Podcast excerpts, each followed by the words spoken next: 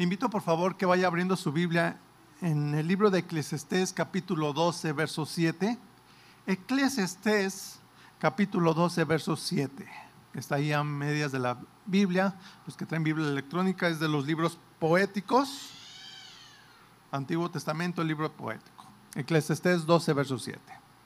Estamos en una serie de enseñanzas que se llama Como Cristo. Este es el tema número 14.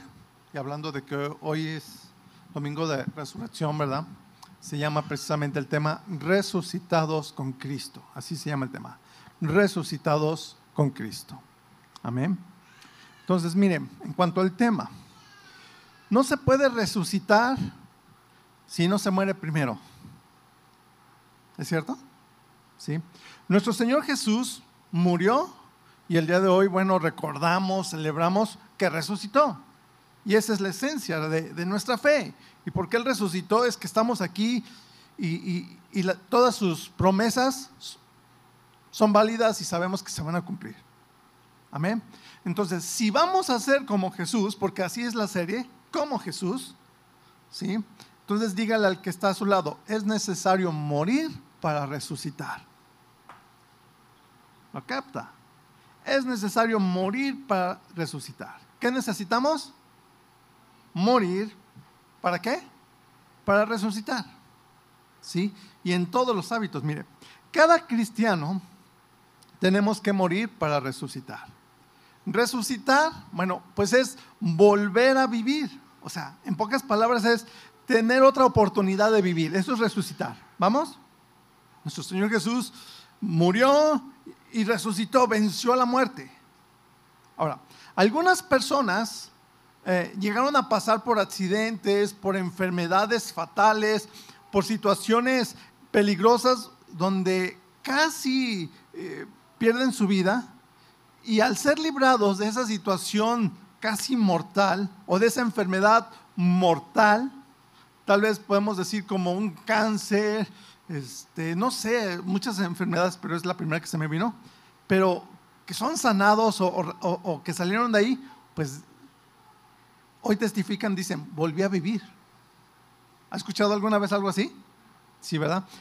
otras personas literalmente, así literalmente, eh, murieron, tal vez por alguna cirugía que estaban y, no, no, salieron de ahí, eh, tal vez se paró su corazón, algún accidente fatal. Y de repente llegaron los, los este, paramédicos, los médicos, y les dieron electroshock, volvieron a vivir o simplemente milagrosamente Dios los, los volvió. ¿Sí? Y eso cambió la vida de esas personas. De hecho, hasta hay películas de hechos reales, la mayoría cristianas, de personas que pasaban por algo así. ¿Sí? Algunos inclusive llegan a testificar que llegaron a verse fuera de su cuerpo, que vieron su cuerpo ahí acostado, tendido, o tuvieron una visión de una experiencia de, en cuanto al mundo espiritual, mientras estaban tal vez anestesiados porque los iban a operar o lo estaban operando o porque estaban en coma. Yo recuerdo, mire, de, niño y aún de joven pasé por algunas cirugías. Yo les digo, yo llegué a ver mi cuerpo ahí. Me acuerdo que me, me operaron de un ojo y yo le decía a mi mamá, no, yo me vi con el ojo parchado ahí. bueno, otros llegan a testificar cosas así, ¿no? Pero mire, Muchos cambiaron su manera de vivir porque consideran que Dios les dio otra oportunidad de vivir. ¿Sí? Y la verdad es que cada uno de nosotros tenemos una nueva oportunidad de vivir cada día que despertamos, ¿sí o no? Y es aprovecharlo, así que dile al que está a tu lado, hay que darle gracias a Dios por este día. Amén. Así que miren, estemos sanos o enfermos, algunos están enfermos ahorita, no están aquí por esa razón, pero nos están escuchando.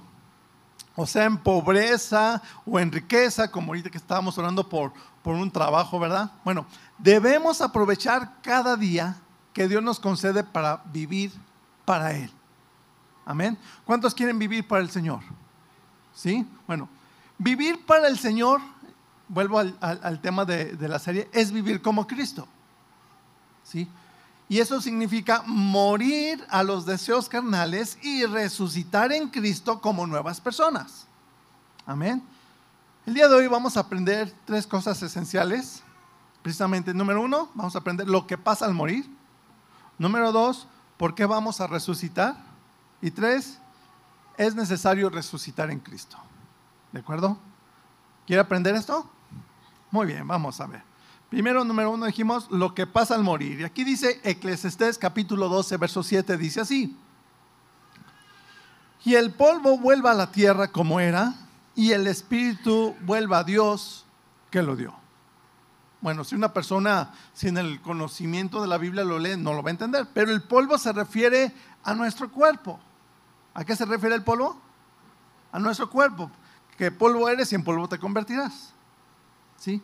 Entonces un día nuestro cuerpo va a regresar al polvo. Y luego dice, y el espíritu, el espíritu se refiere al aliento de vida, aliento se refiere a la respiración que tenemos, ¿sí? Va a Dios quien lo da. Aquí espíritu no se refiere al alma, se refiere al aliento de vida. Entonces, cuando una persona muere, lo he explicado en otras enseñanzas, normalmente exhala el aliento ¿verdad? Al morir. O sea, ¿sí? Sale el espíritu, el aliento y queda el cuerpo ahí tendido y el alma es el que sale también del cuerpo. Estamos formados de tres partes. más tarde voy a, ver ese versículo, pero estamos formados de tres partes. Váyaselo aprendiendo. Espíritu, alma y cuerpo. ¿Cuáles son esas tres partes? Espíritu, alma y cuerpo. Alma y cuerpo no es lo mismo. Espíritu aquí se refiere al aliento de vida, ¿sí? Y alma en realidad es el ser viviente. Entonces, cuando morimos, nuestro cuerpo que está formado de polvo es lo que enterramos o incineramos. ¿De acuerdo? Y fíjese bien, no importa en realidad cuando un cristiano o cuando un hijo de Dios o cualquier persona cuando muere, no importa si lo entierran o lo incineran. A veces nos han llegado a preguntar, pastor, está bien si, si yo quiero que me incineren, pues tu cuerpo ya no va a sentir nada. ¿De acuerdo? Se convierte en polvo, ya no estamos en el cuerpo. ¿sí? Nuestra alma, fíjese bien, es la que está vestida con el cuerpo terrenal. Otra vez, nuestra alma es la que está vestida con el cuerpo terrenal. O sea, Dios nos dio un cuerpo físico para un mundo físico. ¿Sí? ¿Con qué está vestida nuestra alma? A ver si lo aprendió. Con un cuerpo terrenal. ¿Sí? ¿Para qué tenemos entonces un cuerpo físico? Para vivir en un mundo físico. ¿Lo va agarrando? ¿Sí? El día de hoy usted va a salir muy, muy bendecido con esto. Fíjese bien. Sin un cuerpo físico, no puede nadie habitar en un mundo físico. Otra vez. Sin un cuerpo físico no pueden habitar en un cuerpo físico. O sin un cuerpo terrenal no pueden habitar en un mundo terrenal. ¿Sí? En el mundo espiritual, aparte de ángeles, también hay espíritus malignos. Dígale al que está a su lado, hay espíritus malignos. ¿Sí? Y estos espíritus malignos no tienen un cuerpo físico. Están por ahí vagando, ¿verdad? Y entiéndase, son espíritus que andan desnudos porque no tienen un cuerpo físico, sin cuerpo físico, y eso los atormenta.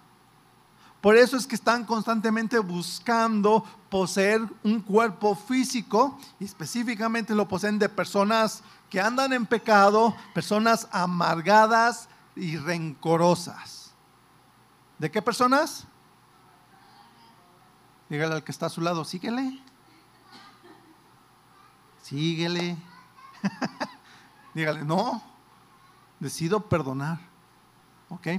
Pero fíjese bien, por esas razones que no les permitimos ese espíritu que nos posean, porque son espíritus malignos, y cuando poseen a alguien, mantienen a las personas cautivas en pecado.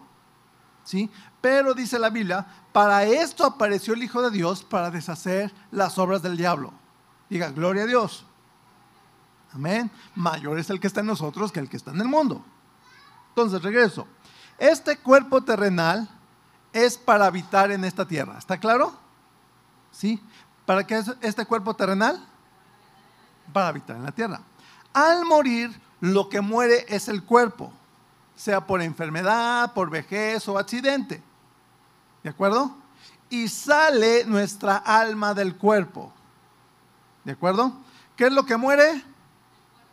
El cuerpo. ¿Qué es lo que sale del cuerpo? El alma. Entonces, entiéndase, anótelo. El alma no muere. ¿Sí? El alma sale del cuerpo y entra al mundo espiritual. El alma no duerme. ¿De acuerdo? Entonces, al morir, ¿qué es lo que sale del cuerpo? ¿Sí? Entonces, ¿y, ¿y a qué mundo entra el alma? Al mundo espiritual. Entonces, al salir el alma, fíjese bien, los ojos espirituales se abren y ven el mundo espiritual. O sea, empiezan a ver los ángeles, pueden, y los que están mal, ¿verdad? Los que no son del Señor, hasta demonios ven. Por eso es que muchos que no están a cuentas con Dios, que no tienen vida eterna y están en el, hecho de, muerte y están ahí agonizando, no se van. O sea, tienen un temor, ¿verdad? ¿Por qué? Porque no tienen paz con Dios y, de alguna manera tienen ese temor de que van a entrar a algo peor. ¿Me entendiendo? En cambio, los que estamos en el Señor y si alguna vez porque vamos a pasar por ahí, ¿verdad? Llegamos a estar en el lecho de muerte, lo que sea, sabemos que vamos a un lugar mejor y vamos con la paz de Dios. Amén. Así que, ¿de cuáles quiere ser usted? De los que tienen paz, ¿verdad? Entonces, nuestros ojos espirituales se abren al salir el alma. Vamos a ver un ejemplo. Lucas, Evangelio de Lucas 16, 22.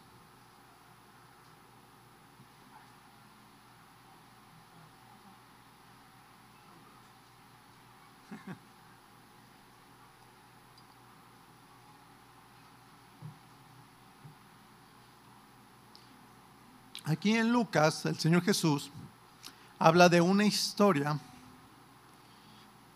de un hombre pobre que se llamaba Lázaro y de un hombre rico. Y dice aquí, en resumidas cuentas, en Lucas 16, 22, aconteció que murió el, eh, que murió el mendigo y fue llevado por los ángeles al seno de Abraham. O sea, murió el pobre que se llamaba Lázaro. Y murió también el rico y fue sepultado. Primero murió el pobre y luego el rico, dice. Verso 23. Y en el Hades, que es el lugar de los muertos, alzó sus ojos, está hablando del contexto del rico, estando en tormentos, dice, alzó sus ojos y vio de lejos a Abraham y a Lázaro en su seno. Entonces dice, desde el verso 22, que fue llevado por los ángeles al seno de Abraham y que el rico fue llevado a un lugar de tormentos. ¿Se da cuenta? Dos lugares. Y en el mundo espiritual dice que vio a Abraham y reconoció a Lázaro, o sea, al pobre. Entonces vuelvo a recalcar. Primero se ve que murió el Lázaro y después murió el rico. Cuando murió el rico, también sus ojos espirituales fueron abiertos y reconoció al pobre, o sea, reconoció ahí a Lázaro sus ojos espirituales, vuelvo a repetir, fueron abiertos y entraron al mundo espiritual y pues ahí veían todo lo espiritual, los ángeles y todo. ¿Sí? Sus cuerpos, dice aquí, fueron sepultados, pero sus almas estaban conscientes, no estaban dormidas, como predican por ahí un grupo religioso que se llama los testigos de Jehová. No, el alma no queda dormida. Esto de cuando dice que muere una persona y dice, y durmió, es un eufemismo, o sea, una palabra para suavizar la palabra muerte o falleció de una manera, ¿sí? Que dice, y durmió, pero es de que el cuerpo es el que muere, el alma no muere. ¿Está claro? Entonces, aquí habla de dos lugares, ¿lo nota? Número uno, habla del lugar de reposo, y eso es con el Señor. Y número dos, un lugar de tormento sin el Señor. ¿Está claro? ¿Cuántos lugares hay? Dos.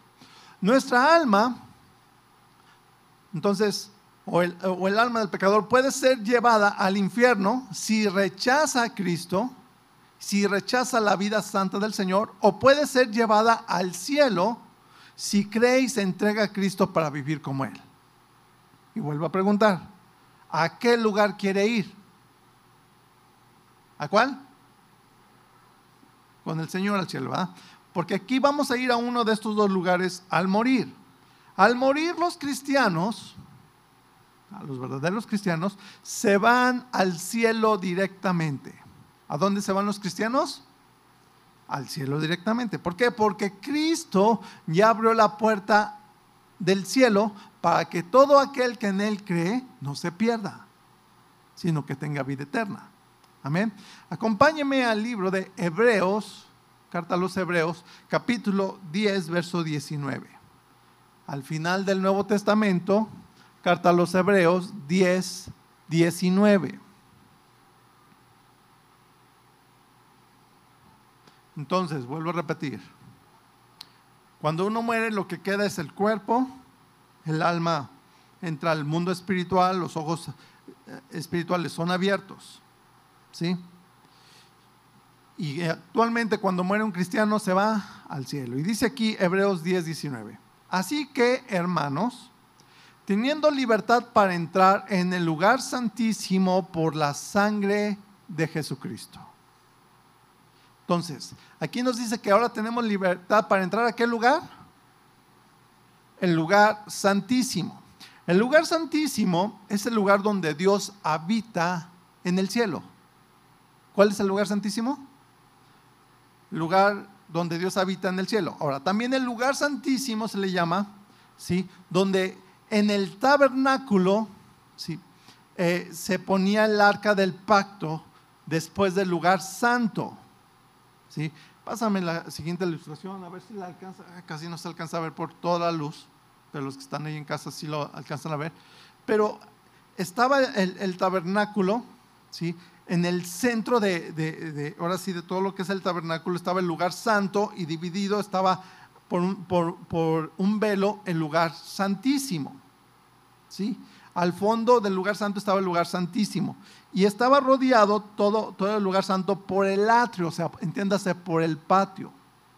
Los sacerdotes entraban al lugar santo para hacer su oficio. Y el oficio del sacerdote era ofrecer incienso en el altar de incienso que estaba frente, frente al, al, velo, ¿sí?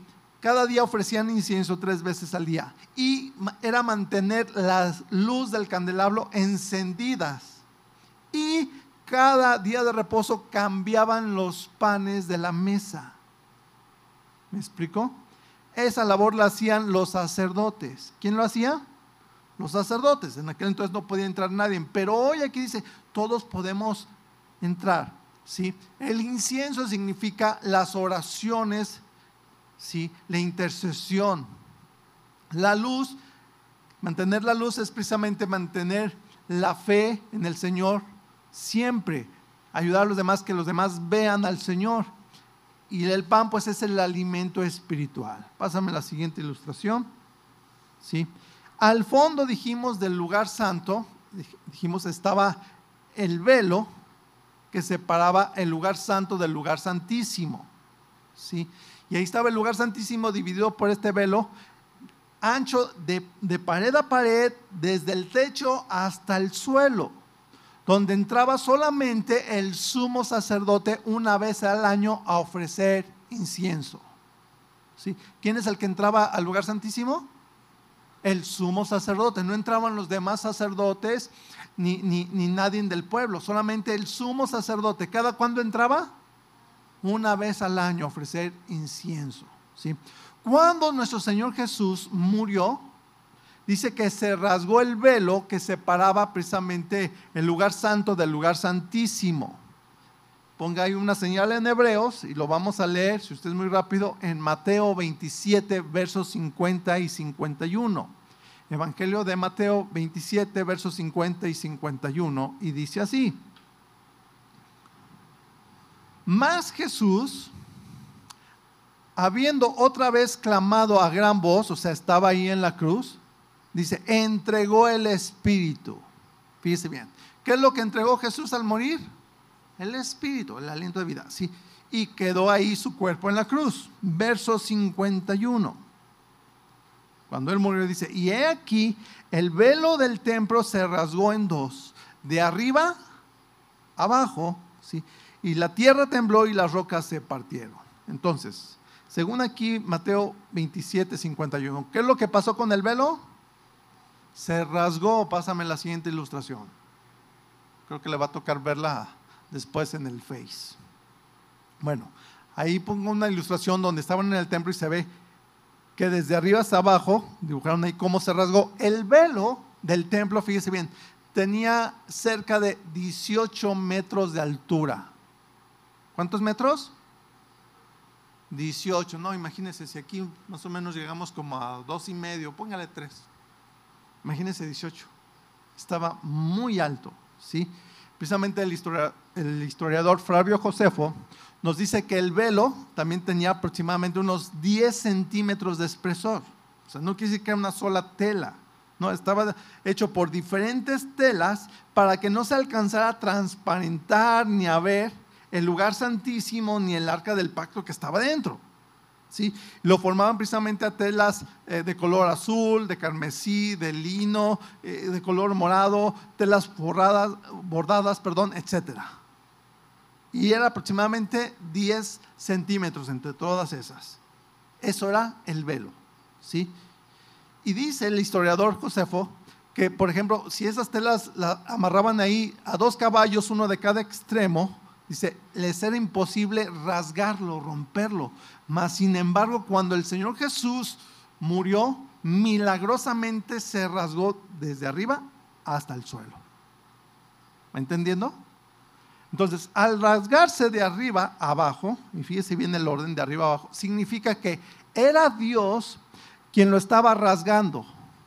Al quedar pagado el precio del pecado, al morir nuestro Señor Jesucristo. Amén. Entonces, en el lugar santísimo, vuelvo a repetir, estaba el arca del pacto. Y desde el arca del pacto de ahí hablaba Dios. ¿De dónde hablaba Dios? Del arca del pacto al rasgarse el velo, quedó a la vista de todos el arca del pacto. Esto significa que todos podían llegar ahora a Dios por medio del sacrificio de Cristo. Antes nada más era el sumo sacerdote una vez al año. Ahora todos podemos llegar a la presencia de Dios. Entonces, el tabernáculo, que fue el primer lugar que Dios estableció para tener comunión con Dios, y después el templo, tanto el tabernáculo como el templo, son figura de lo que hay en el cielo. Cristo nos abrió la puerta para llegar hasta la presencia de Dios. ¿Quién nos abrió la puerta? Cristo. Por eso él decía, yo soy el camino, yo soy la verdad y la vida. Nadie llega al Padre si no es por mí. Amén. Regrese ahí a Hebreos, por favor, capítulo 10, verso 20.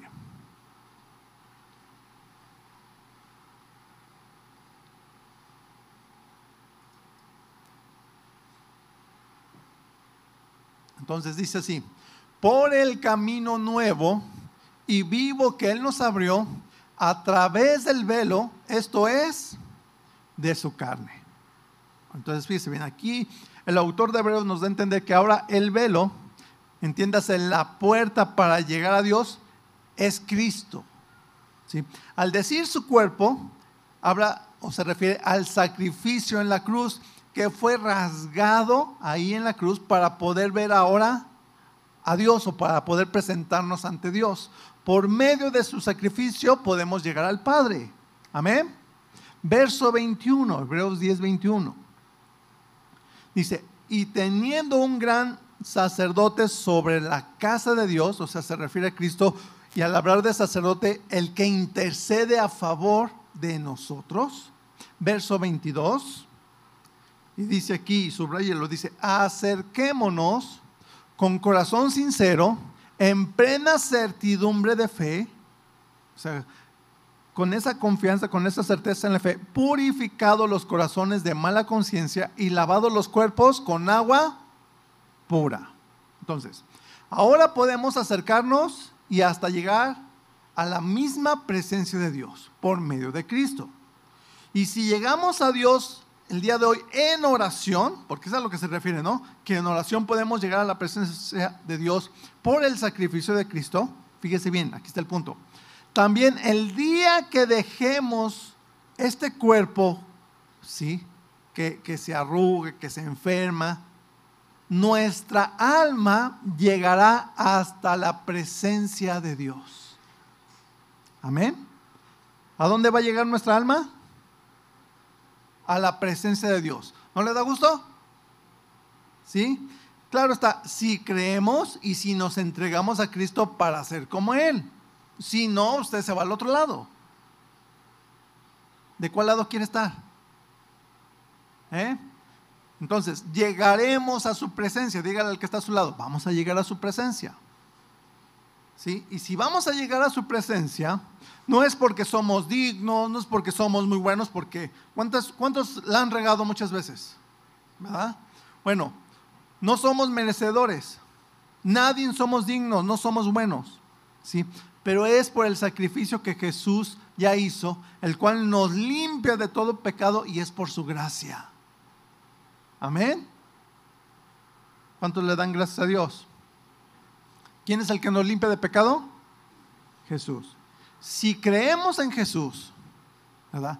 Que Él nos limpia de todo pecado, entonces, ¿cómo es como debemos vivir? ¿Cómo debemos vivir? ¿Eh? Ahora sí, como, como el tema de la serie, como Cristo. Entonces, vuelvo al punto que hemos estado tocando en otras ocasiones. La meta de todo cristiano es el cielo. ¿Cuál es la meta? ¿No es su meta? ¿Sí o no? Sí, ¿verdad? El cielo, en la presencia de Dios. ¿Sí? Recuerde que el cielo es el cielo porque ahí está Dios. Amén.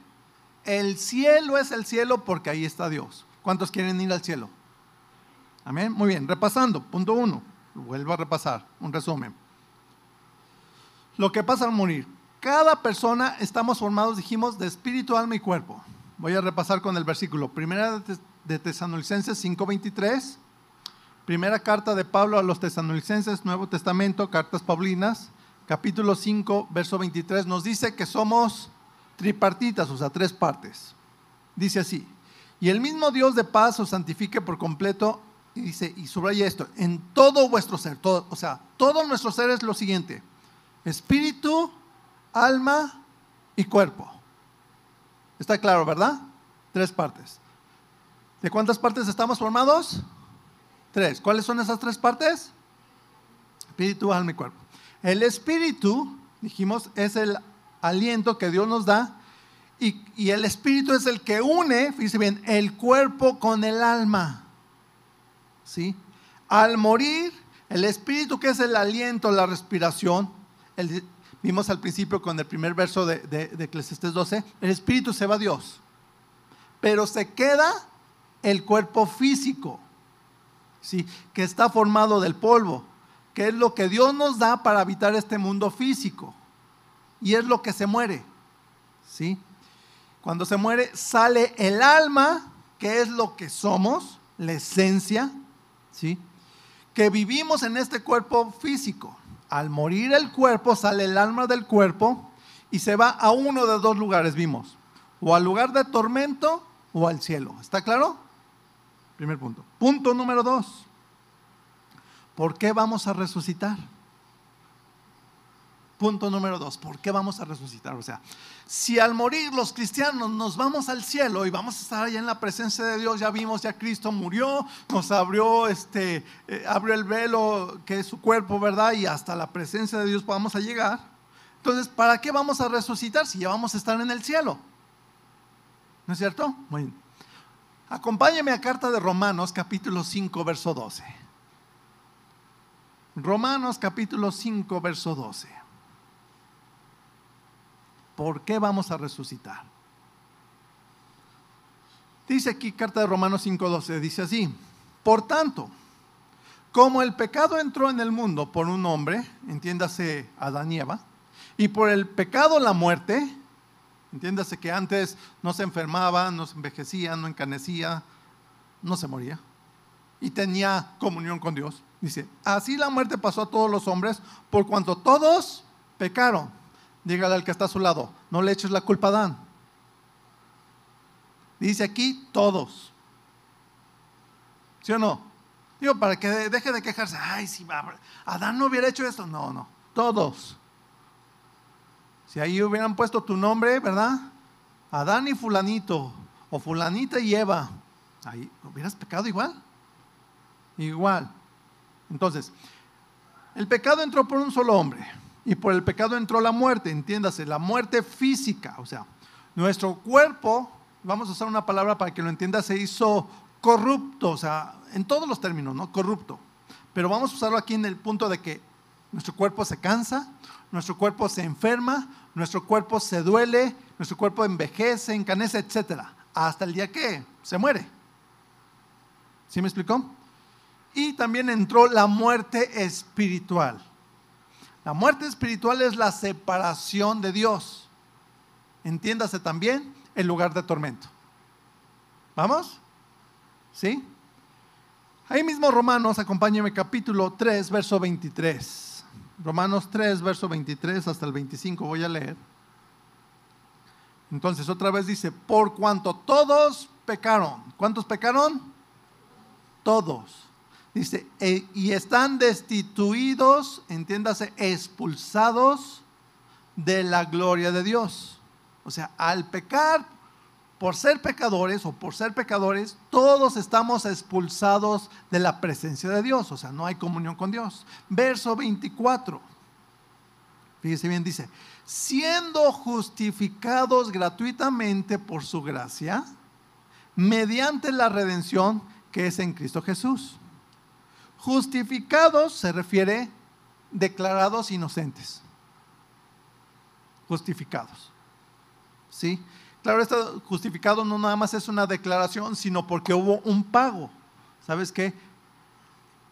Mi hijo o fulanito es culpable, pero aquí está el pago de, de lo que él hizo, ya no hay deuda. Justificado.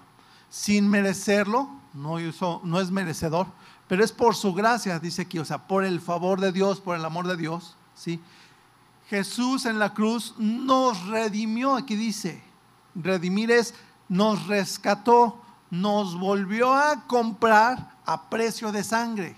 Antes, cuando Dios hizo a Adán y Eva, tenían la comunión con Dios y pertenecíamos a Dios, pero fuimos vendidos al pecado, llegamos al pecado y dejamos de ser de Dios. Ahora Cristo pagó el precio y nos volvió a comprar para ser de Él. Eso es redimir, nos rescató. Amén. Ahora, al morir los hijos de Dios, los que nos entregamos a Él, nuestra alma al morir se va al cielo por lo que Cristo ya hizo. Pero dijimos que nuestro cuerpo, ¿dónde se queda? Aquí con el polvo. ¿Sí? Ahora fíjese bien, aquí está el punto. Si al morir nuestra alma se va al cielo, ¿para qué entonces la resurrección? Y esta es la respuesta. Porque la redención completa es al redimir también nuestro cuerpo. Recuerde, todo nuestro ser no es nada más nuestra alma, sino ¿cuál es todo nuestro ser? Espíritu, alma y cuerpo. El espíritu es el aliento de Dios. El alma no tiene aliento. ¿Capta? El alma es simplemente un cuerpo, ahora sí, no material. ¿Sí? Pero necesitamos, todos nuestros seres, el cuerpo. Al unirse el cuerpo con el alma, viene el espíritu, el aliento. Entonces ocupamos la redención total, que es lo que el Señor quiere. ¿Sí? ¿Cuándo es la redención total? Al redimir el cuerpo. Otra vez, ¿cuándo es la redención total? Al redimir nuestro cuerpo. Recuerde, todo nuestro ser, vuelvo a repetir, es espíritu, alma y cuerpo. Entonces, la resurrección es para redimir el cuerpo y volver a tener espíritu, o sea, aliento de vida. Y así estar completos. Cuando nuestro Señor Jesucristo resucitó, ¿verdad? vuelve otra vez su alma al cuerpo, vuelve a tener ese aliento de vida. Pero viene una transformación. ¿sí? Entonces, fíjese bien, a ver si lo está aprendiendo. ¿Para qué es la resurrección, dijimos? ¿Para redimir qué? El cuerpo. ¿Sí? Para volverlo a rescatar y para volver a tener aliento y estar completos. ¿Lo captó? ¿Sí? El alma sola, vuelvo a repetir, no está completa. Necesita el cuerpo. Y al tener cuerpo, entonces tendrá espíritu, o sea, tendrá aliento. ¿Vamos? Y ojo, cuando Cristo resucitó, su cuerpo fue transformado. Igual va a transformar el nuestro. Nuestro cuerpo tiene que ser transformado. Para eso es la resurrección. Para que nuestro cuerpo sea transformado. Amén. ¿Para qué va a ser la resurrección? Para que nuestro cuerpo sea transformado. Primero de Corintios capítulo 15, verso 50. Primera carta a los Corintios 15, verso 50. Pablo empieza a escribir precisamente y habla de estos dos temas a dos iglesias principalmente, una la de Corintios y otra los de Tesanolicenses. Y era porque había una gran persecución. Y a causa de la persecución estaban muriendo los hermanos, sus parientes que ponían su fe en Cristo. Entonces había esa duda. ¿Y qué está pasando con nuestros hermanos? ¿Y qué va a pasar? Ok. Y viene esta enseñanza precisamente de la resurrección. ¿Sí? Y dice aquí, primera de Corintios 15, 50. Pero esto digo, hermanos, fíjense bien, que la carne y la sangre no pueden heredar el reino de Dios, ni la corrupción hereda la incorrupción. Recuerde que lo que primero que yo le dije era que tenemos un cuerpo que es corrupto, ¿sí? Que se enferma, envejece, se arruga, etcétera, hasta que muere. ¿Sí? Y aquí lo que se refiere precisamente que este cuerpo, esta sangre que tenemos ahorita, no pueden heredar al reino de Dios, o sea, no pueden entrar allá. Esta corrupción no hereda la incorrupción, lo inmortal. Verso 51. He aquí os digo un misterio. O sea, ¿cómo va? Al decir misterio es, ¿cómo va a pasar esto? No lo sé, pero va a pasar. Eso es a lo que se refiere. Dice, no todos dormiremos. Esta palabra dormiremos es un eufemismo, o sea, una manera de, decir suavemente de que no todos vamos a, a, morir. Y más en ese tiempo que la muerte era echados a los leones, decapitados o crucificados. Entonces, por eso usa este eufemismo, no todos dormiremos. ¿Sí? Pero todos seremos transformados. Ahí está el punto, o sea, ¿sí? O sea, vamos a, todos, todos, en realidad todos, vamos a ser transformados los hijos de Dios. O sea, este cuerpo, vuelvo a repetir, que todavía tenemos es corruptible, por eso es que suda usted, huele mal, se cansan, ¿sí? se enferma, envejece, eh, le salen canas, se arruga, etc. ¿sí? Con este cuerpo, vuelvo a repetir, no podemos entrar al cielo. ¿sí? Nuestro cuerpo así no puede heredar el reino de Dios. ¿sí? Por eso ¿sí? Solamente es que en este momento si morimos o los que han muerto en Cristo, solamente se va el alma. Dice, pero es necesario ser transformados. ¿Qué es necesario? Ser transformados. Para esto es la resurrección. Vaya buscando ahí mismo, 1 Corintios, vamos 15, verso 42. La resurrección es para levantar los cuerpos que murieron, pero transformados. ¿Para qué es la resurrección? Para levantar cuerpos transformados. La Biblia usa así palabras, transformados o glorificados. Dice aquí 1 Corintios 15, 42. Así también es la resurrección de los muertos, entiéndase de los muertos en Cristo. Se siembra en corrupción, ahí está la palabra corrupción, o sea, en cuerpo, el cuerpo de carne y sangre que se enferma, se arruga, etcétera ¿sí? resucitará en incorrupción, o sea, en un cuerpo que ya no se cansa, que ya no se arruga, que ya no se enferma, etc. ¿No le da gusto? ¿Sí? Verso 43, da otro ejemplo. Se, se siembra en deshonra, ¿verdad? Resucitará en gloria, o sea, un cuerpo glorioso. Se siembra en debilidad, porque este cuerpo se cansa, ¿verdad? Resucitará en poder, en un cuerpo que no se cansa. Gloria a Dios, ¿no? Verso 44 se siembra cuerpo animal, entiéndase, cuerpo físico mortal. Resucitará cuerpo espiritual, entiéndase, cuerpo glorificado. Porque hay cuerpo animal, es lo que se refiere, un cuerpo físico, mortal, y hay cuerpo espiritual, porque en ese entonces ya había resucitado Cristo y ya su cuerpo era un cuerpo glorificado. ¿Vamos? Entonces, este cuerpo espiritual se refiere al cuerpo transformado como el de Jesús. ¿Sí? ¿Cómo será el cuerpo transformado? Dice, como el de Jesús cuando resucitó. Sí, eso va a ser otra enseñanza. ¿Sí? Entonces, repasando, punto número dos, lo vuelvo a repasar. ¿Por qué vamos a resucitar? Bueno, pues para ser transformados, para tener un cuerpo físico glorificado como el de Jesús, que ya no se va a cansar, que no se va a enfermar ni envejecer ya no va a morir. Gloria a Dios. Amén. Entramos al punto tres. Es necesario resucitar, hermanos.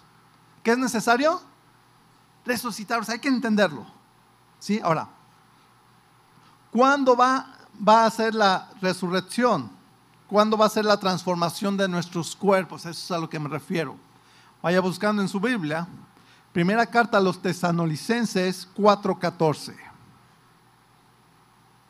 Primera de tesanolicenses 4.14.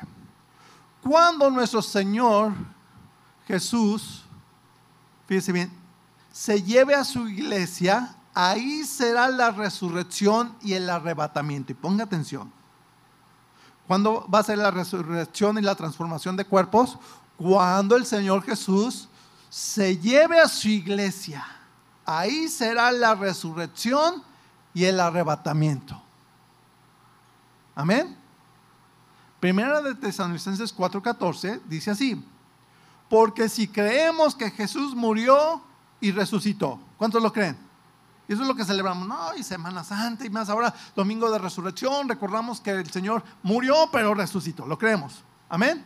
Luego dice, así también traerá Dios con Jesús a los que durmieron en él. Vuelvo a repetir, esta palabra durmieron es un eufemismo, una palabra de suavizar la muerte.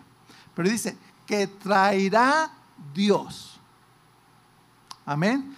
Este traerá Dios con Jesús a los que durmieron, a los que murieron Jesús. Dice que los traerá de dónde.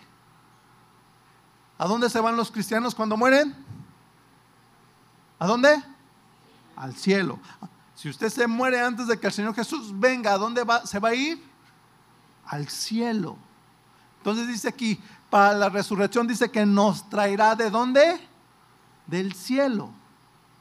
Amén nuestro Señor nos traerá a resucitar. No porque estamos dormidos allá o, estaremos dormidos allá o porque los cristianos que murieron están dormidos allá. No. Ahorita todos nuestros hermanos en Cristo que, que, sus cuerpos ya murieron, sus almas allá están en una fiesta, hermano, tremenda. ¿Sí? En la gloria de Dios. Esperando precisamente la redención total de sus cuerpos. ¿Sí? ¿Cuándo será esto? Precisamente en el día de la resurrección, para darles ahora cuerpos glorificados.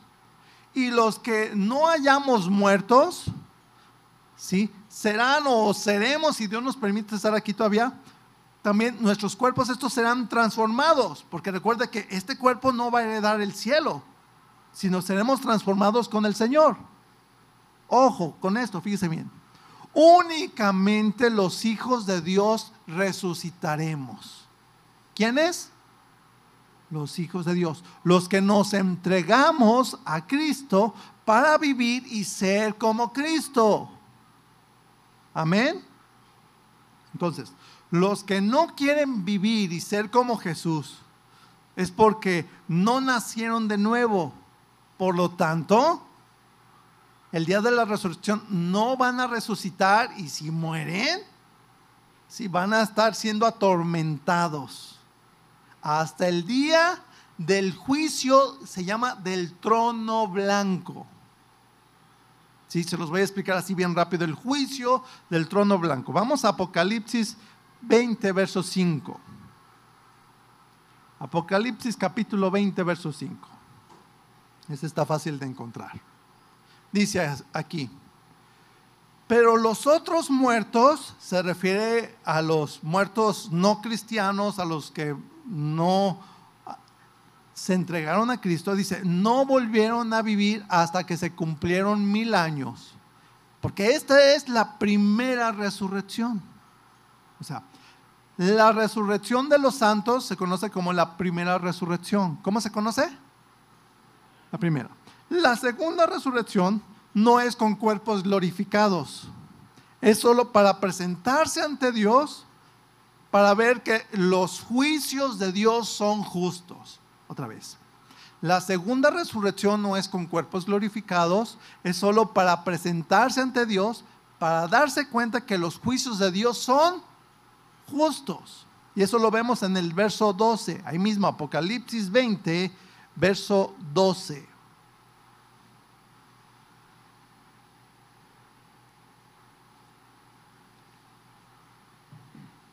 Y dice así, y vi los muertos, grandes y pequeños.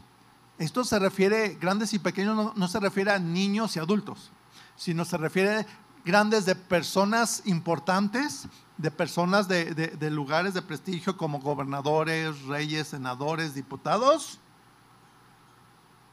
¿Sí? Y pequeños aún personas que pensaron que nadie los hacía caso ahí, ellos nomás ahí, este, no sé, nomás en su tierrita, ahí trabajando, no, grandes y pequeños, dice. Y estaban de pie ante Dios, o sea, Dios el juez, y cuando están ante el juez de pie es porque esperan el veredicto. Y dice, y los libros fueron abiertos, en plural, libros. Y otro libro fue abierto, el cual es el libro de la vida. ¿Cómo se llama este último libro? El libro de la vida y fueron juzgados los muertos por las cosas que estaban escritos en los libros según sus obras. O sea, los demás libros ahí están escritos, todas sus obras. Pero buscan también en el libro de la vida. Y en el libro de la vida, hermano, ahí deben de estar nuestros nombres. Todos aquellos que no fueron hallados en el libro de la vida, se abren los demás libros. Va captando. Entonces, este es el juicio de condenación. ¿Cuál es el ¿Qué juicio es este? De condenación, donde se van a mostrar todas las oportunidades que Dios les da para convertirse a Él, para dejar sus pecados y vivir para Dios, en pocas palabras. Que nadie va a decir, es que yo no sabía, nunca escuché. Sí, y aún ahorita los que están viendo por internet, el Señor ahí les va a pasar, mira, ahí estabas viendo en el Face, ¿verdad? La enseñanza y no te arrepentiste de tus pecados y te hablaron y te tocaron a la puerta y tu primo, tu hijo, tu tío, tu sobrino te invitó a entregarte a Cristo, que leyeras la Biblia, que cambiaras tu forma de ser y no quisiste. Que vinieras a la iglesia para conocer de Dios y no quisiste. Y todas las veces ahí se las va a presentar el Señor. A eso es a lo que se refiere. ¿Sí? Y, y entonces, el que se arrepiente de sus pecados, se entrega a Dios para vivir para Dios. El que se arrepiente de sus pecados se entrega a Dios para vivir para quién? Para Dios. Y Dios les da su Espíritu Santo y escribe su nombre en el libro de la vida. ¿Cuántos dicen gloria a Dios? ¿Sí? ¿Sí dice gloria a Dios? A ver, dígale al que está a su lado.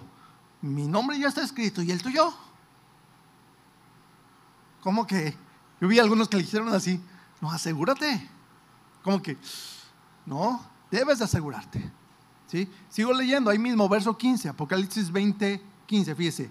Y el que no se halló inscrito en el libro de la vida fue lanzado al lago de fuego. O sea, antes de, este juicio, según lo que leímos en Lucas 16, están siendo atormentados. Luego, vienen ante el juicio para y, todos ahí, no, Señor, es que no tuve oportunidad, es que de veras, ahorita sí, me arrepiento, ahora sí. Mira, tuviste esto, y todo ahí le va a sacar al Señor. Luego, ¿ya viste todo? Sí, Señor, ahora sí me arrepiento. No, es que es, mientras que tienes el cuerpo corrupto, y aún a veces que estás en el lecho de enfermedad, y aún si Dios les concede a algunos, tal vez en el lecho de muerte, arrepiéntete. Pero ¿qué tal si no te concede eso? Algunos hasta un paro cardíaco que piensan, no, yo en el último minuto me arrepiento y se para el corazón y ¿cuál minuto? ¿Cuántos saben cuál es su último minuto? ¿Sabes cuál es su último minuto? Entonces, ¿Los que están viendo ahí también saben? No. Mejor arrepiéntete de una vez. Amén. Los que rechazan a Cristo una y otra vez, su nombre no va a estar escrito en el libro de la vida. Serán atormentados. Y dos, después del juicio, serán lanzados al lago de fuego. Esa es la segunda muerte. ¿Sí? Es muy triste en realidad, muy lamentable. Por eso, hermanos, escúchenme, por esa razón debemos insistir en predicarles, en enseñar el Evangelio, en rogarle a tus familiares, vecinos, amigos que se entregan a Cristo. Tienes que insistir. Amén. Tienes que estar ahí. Mira, ya no lo leí, pero después lee ahí Lucas 16, versos veintitantos en adelante.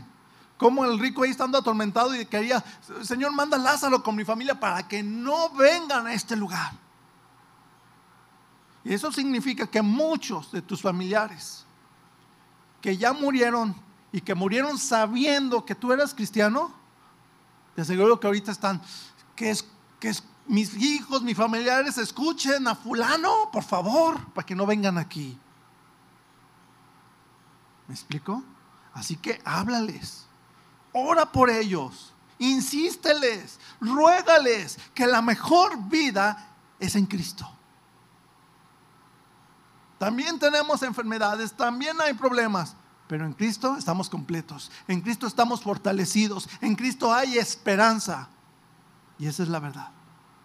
¿Sí? Nosotros debemos tomar muy en serio lo que es vivir para Cristo.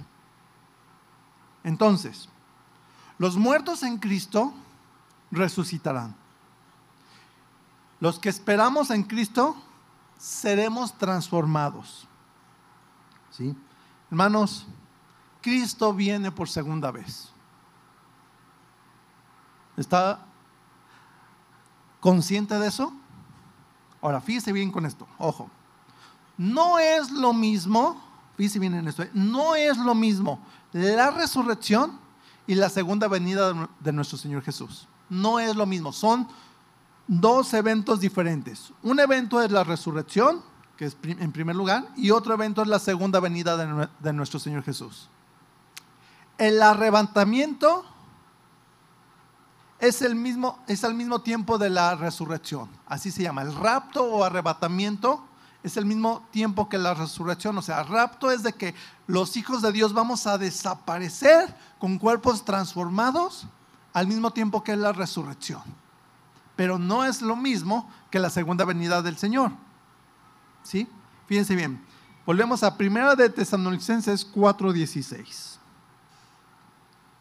Primera de Tesanolicenses 4:16. ¿Ya lo tiene? Dice así.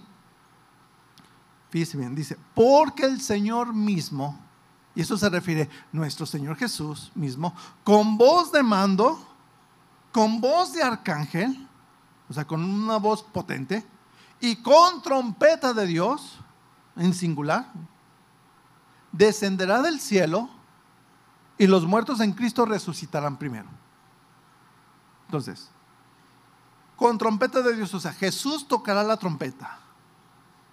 Y habla de una trompeta singular. No tiene nada que ver con las trompetas que vienen, que, vienen en el Apocalipsis. Esta trompeta la toca el Señor. Las trompetas del Apocalipsis las tocan los ángeles, que son los juicios. Esa es otra enseñanza. Pero aquí dice que descenderá del cielo. Y ojo, los muertos en Cristo dice resucitarán primero, verso 17. Luego nosotros los que vivimos, los que hayamos quedado, seremos ¿qué? Arrebatados. De aquí viene la palabra arrebatamiento o rapto. Arrebatados. Y da a entender el original griego como es un evento así, este, como un relámpago, lo explica como un zarpazo de tigre o de o ya visto cómo son los gatos, ¿no? Que son bien rápidos y nomás te encajan las uñas, ¿no? Algo así, un zarpazo rapidísimo. Arrebatados juntamente con ellos, se refiere a los que resucitan en las nubes. Luego dice, para recibir al Señor, ¿en dónde? En el aire. No dice aquí en la tierra, dice en el aire. Y así estaremos siempre con el Señor, fíjese bien. inmediatamente después de la resurrección seremos arrebatados y transformados. ¿Sí? Para recibir al Señor, ¿dónde?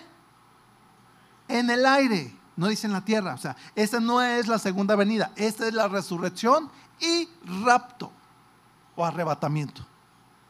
¿Sí? En la resurrección y arrebatamiento, nuestro Señor Jesús no pondrá ninguno de sus pies sobre la tierra. Todavía no es la segunda venida. Estará en el aire y ahí nos recibirá. Y fíjese bien, y nos llevará a lo que se conoce y dice la Biblia que se llaman a las bodas del Cordero. Gloria a Dios. ¿Cuánto les gustan las bodas? ¿Por qué? Son tristes y aburridas las bodas, ¿no? No, todo el mundo ahí está triste, enfadándose. ¿Verdad que sí? No, son contentos, es una fiesta, ¿sí o no? Y más para el novio y la novia, ¿no?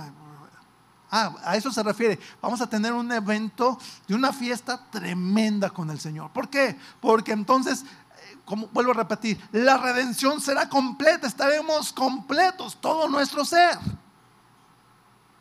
Amén. Cuando nuestro Señor nos resucite y transforme nuestros cuerpos, entonces va a pasar algo aquí en la tierra se va a llevar precisamente eh, como un zarpazo en un rapto o arrebatamiento su iglesia y junto con su iglesia se va a llevar al Espíritu Santo que habita en sus hijos y no va a haber Espíritu Santo aquí en la tierra. Fíjese nada más. Entonces, sí, la cosa aquí en la tierra se va a poner fea, fea, fea para los que se quedan. Horrible. Entonces, sí, todas esas cosas horribles que usted ha leído en el Apocalipsis, va a ser en ese tiempo. Feo.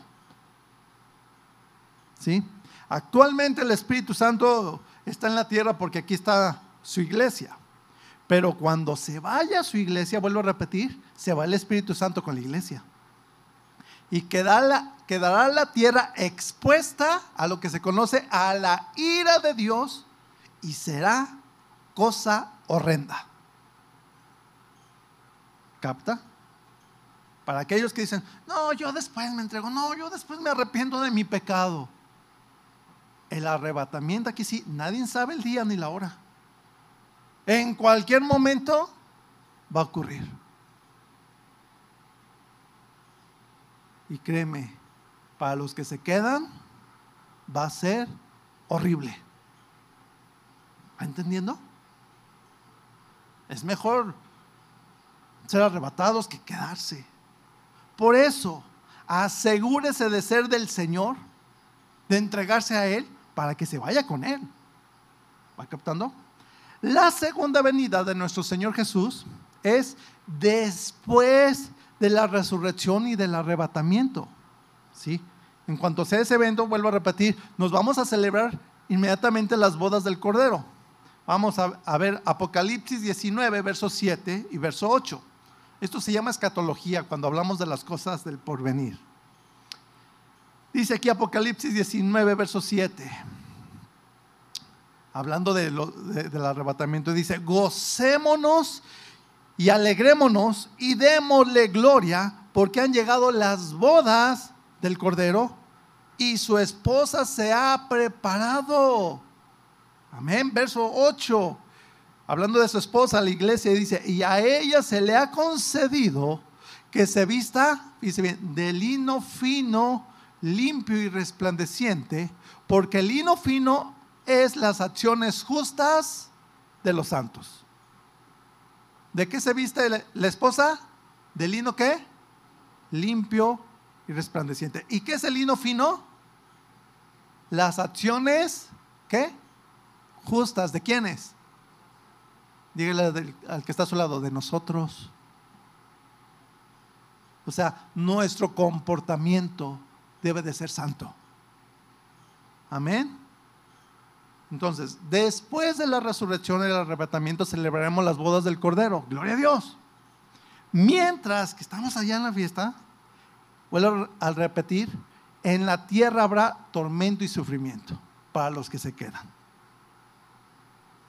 ¿Quiere que su familia se quede? Hábleles del Señor. Ore por ellos. Clame a Dios por ellos. ¿Sí? Porque todo ese sufrimiento que narra el Apocalipsis va a suceder. ¿Sí? Pero en ese tiempo, dice también la Biblia, y esa es otra enseñanza que no voy a tocar, solamente se lo mencionó, dice que se convertirá el pueblo de Israel y que los israelitas entonces van a testificar de la palabra de Dios y de Jesucristo. Y aunque Israel va a sufrir una gran persecución precisamente en ese tiempo por el anticristo, esa cosa tremenda, entonces en medio de esa gran tribulación, de la ira de Dios y, del anticristo y todo eso, nuestro Señor Jesús aparecerá en las nubes y nosotros vendremos con Él. ¿sí? Y el Señor Jesús vendrá a juzgar a las naciones que queden en ese entonces. ¿Va captando? Apocalipsis 19, verso 11, ahí. Ahí estamos en Apocalipsis. Dice así. Entonces vi el cielo abierto y aquí un caballo blanco y el que lo montaba se llamaba fiel y verdadero y con justicia juzga y pelea. O sea, aparecerá el Hijo de Dios. Verso 14, brínquese hasta el verso 14 para irnos más rápido. Y los ejércitos celestiales Fíjese bien cómo dice, vestidos de qué? Lino finísimo, blanco y limpio, le seguirán en caballos blancos. ¿Cómo vienen vestidos? ¿Con lino qué? Finísimo, blanco y limpio. ¿Qué es el lino fino según leímos? Las acciones justas de quiénes? ¿De los ángeles? ¿De quiénes? de nosotros. Por lo tanto, ¿quiénes van a o quiénes vamos a venir con nuestro Señor Jesús en su segunda venida? ¿Capta? Nosotros. Y ojo, fíjense bien, ahora entonces sí, todo ojo le verá ¿sí? y vendrá a juzgar a las naciones que queden en la tierra y pondrá todos en su lugar. Y reinaremos por él por mil años aquí en la tierra porque ya tendremos cuerpos glorificados. Mil años con cuerpos que no se envejecen, que no se enferman, que no se arrugan, que no se encanecen, que no se cansan, etc. Gloria a Dios. Amén. Dice aquí, brínquese, Apocalipsis 20, verso 5, otra vez, lo vuelvo a leer para agarrar el contexto. Pero los otros muertos no volvieron a vivir hasta que se cumplieron mil años. Ahí está, los mil años.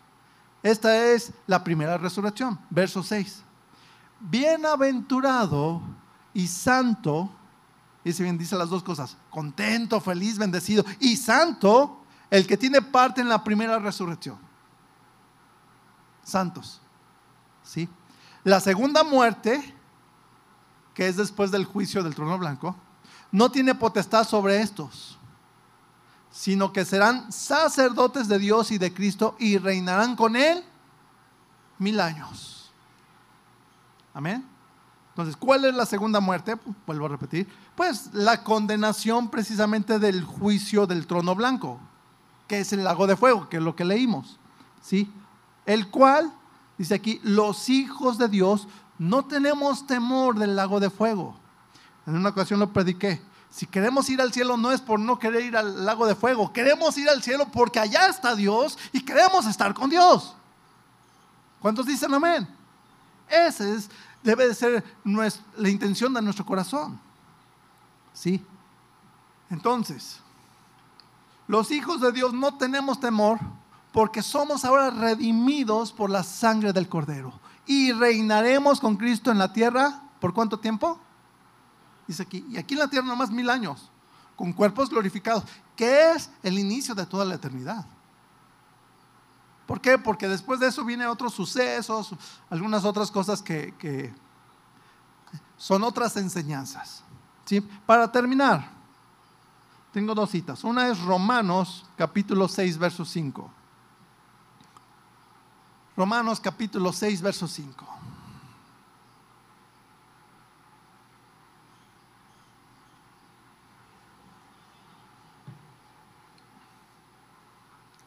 Dice así. Porque si fuimos plantados juntamente con Él en la semejanza de su muerte, o sea, si fuimos, si somos sepultados, si morimos juntamente con Él en la semejanza de su muerte, así también lo seremos en la de su resurrección. O sea, así como Él resucitó, resucitaremos. O sea, si morimos en Él, si morimos a la vida pecaminosa y, y llegamos a morir en este cuerpo físico, resucitaremos en Él. Verso 6. Sabiendo esto, dice así, que nuestro viejo hombre fue crucificado juntamente con Él para que el cuerpo del pecado sea destruido, a fin de que no sirvamos más al pecado. El viejo hombre es lo que éramos antes de entregarnos a Cristo, nuestro estilo de vida. O sea, crucificamos ya, morimos al viejo yo, a los deseos de la carne. ¿sí? En todo hijo de Dios debe haber un antes y después de entregarse a Cristo. Antes de Cristo tu vida era así. Ya que te entregas a Cristo, tu vida cambió. Amén. Antes de Cristo éramos, no sé, renegones, maldicientes, mentirosos, etc. Ahora hemos crucificado, dice aquí, todas estas actitudes de la carne y ya no servimos al pecado. Verso 7, por favor. Dice así. Porque el que ha muerto ha sido justificado del pecado. O sea, si has muerto a la vida de pecado es porque tienes el Espíritu Santo. Y si tienes el Espíritu Santo, eres justificado, o sea, eres declarado inocente, porque Cristo tomó y pagó por tus pecados. Ya no hay culpa en ti verso 8. Y si morimos con Cristo, creemos que también viviremos con Él. O sea, si morimos a la vida de pecado, viviremos con Él. ¿Sí? Entonces, fíjese bien, resucitar en Cristo es lo que dice Gálatas 2.20, que es el tema. Resucitar en Cristo es lo siguiente, según Gálatas 2.20 y dice así, con Cristo estoy juntamente crucificado. Y ya no vivo yo, mas vive Cristo en mí. Y lo que ahora vivo en la carne, lo vivo en la fe del Hijo de Dios, el cual me amó y se entregó a sí mismo por mí. No, este versículo, hermano, tiene para, para predicarles toda una hora o casi una serie. ¿Sí? Pero se refiere, primero, morimos a los deseos pecaminosos carnales. ¿Sí? Esto es, ya no satisfacemos los deseos de la carne, sino que peleamos cada día para no hacer lo que nuestra carne quiere. ¿Cuántos dicen amén? ¿Sí? Lo que ahora vivimos, mientras tenemos este cuerpo, ¿verdad? Si, si, si aún llegamos a morir en, en el cuerpo físico, resucitaremos con Cristo ¿sí? Pero mientras tanto, mientras que vivimos en este cuerpo, vivimos para obedecer a Dios. Amén. Resucitamos, vivimos para obedecer a Dios. ¿Sí? Y observe la conjugación de, de, este verbo, de este último verso, y con esto termino. Fíjese bien la conjugación en Efesios 2.6, fíjese bien la conjugación de los verbos y los tiempos, ¿eh? ya con todo esto. Fíjese bien. Efesios 2.6 Pablo lo dice así. Y no es que esté profetizando, sino fíjese bien la conjugación, dice, y juntamente con él nos resucitó. O sea, no está hablando en tiempo futuro cuando nuestro cuerpo sea transformado. Dice, nos resucitó y asimismo nos hizo sentar en lugares celestiales con Cristo Jesús. Este nos resucitó no se refiere físicamente, sino espiritualmente nos dio nueva vida en Cristo. Estábamos muertos sin Cristo y con Cristo nos da nueva vida. Para resucitar espiritualmente, primero hay que morir al pecado, ¿sí? y después Cristo nos resucitará al darnos su espíritu. ¿Sí? Y nos hace sentar en lugares celestiales, o sea, y nos da sus bendiciones de los lugares celestiales. No se refiere, no, ya cuando el Señor Jesucristo venga y, estemos allá en el cielo. No, no. Esto es hoy. Ahora. Por eso le dije, observe bien los tiempos en que está conjugado. ¿Entendiendo? Concluyo. si morimos a los deseos de la carne, vamos a vivir para Jesús. ¿Va captando?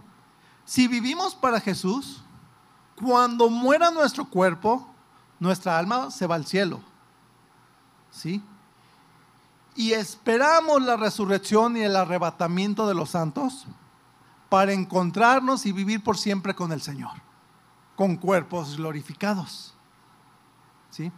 Y vendremos con nuestro Señor en su segunda venida cuando Él venga a reinar en la tierra. ¿Sí? Porque es necesario que los muertos en Cristo resuciten y que los santos sean o seamos transformados para tener cuerpos glorificados y estar siempre con el Señor. Amén. ¿Lo entendió? Por eso es resucitados en Cristo. Espiritualmente una nueva vida en Cristo, vivir como vivos en Cristo, pero esperamos también la redención total, que es la glorificación o la transformación de nuestros cuerpos. ¿Cuándo? Cuando el Señor se lleve a su iglesia, cuando resucita a los muertos en Cristo y nos lleve con Él. Pero mientras tanto, si un día morimos, nos vamos con Él y esperamos ese acto. Amén. Mientras tanto, debemos asegurarnos y, hermanos, hay que llevarnos a los que más podamos. ¿Va captando? Porque esto es real. Y los que se quedan, se quedan a sufrir un gran tormento ahora sí, apocalíptico, literal. Cierre sus ojos, vamos a orar. Hay que morir para resucitar.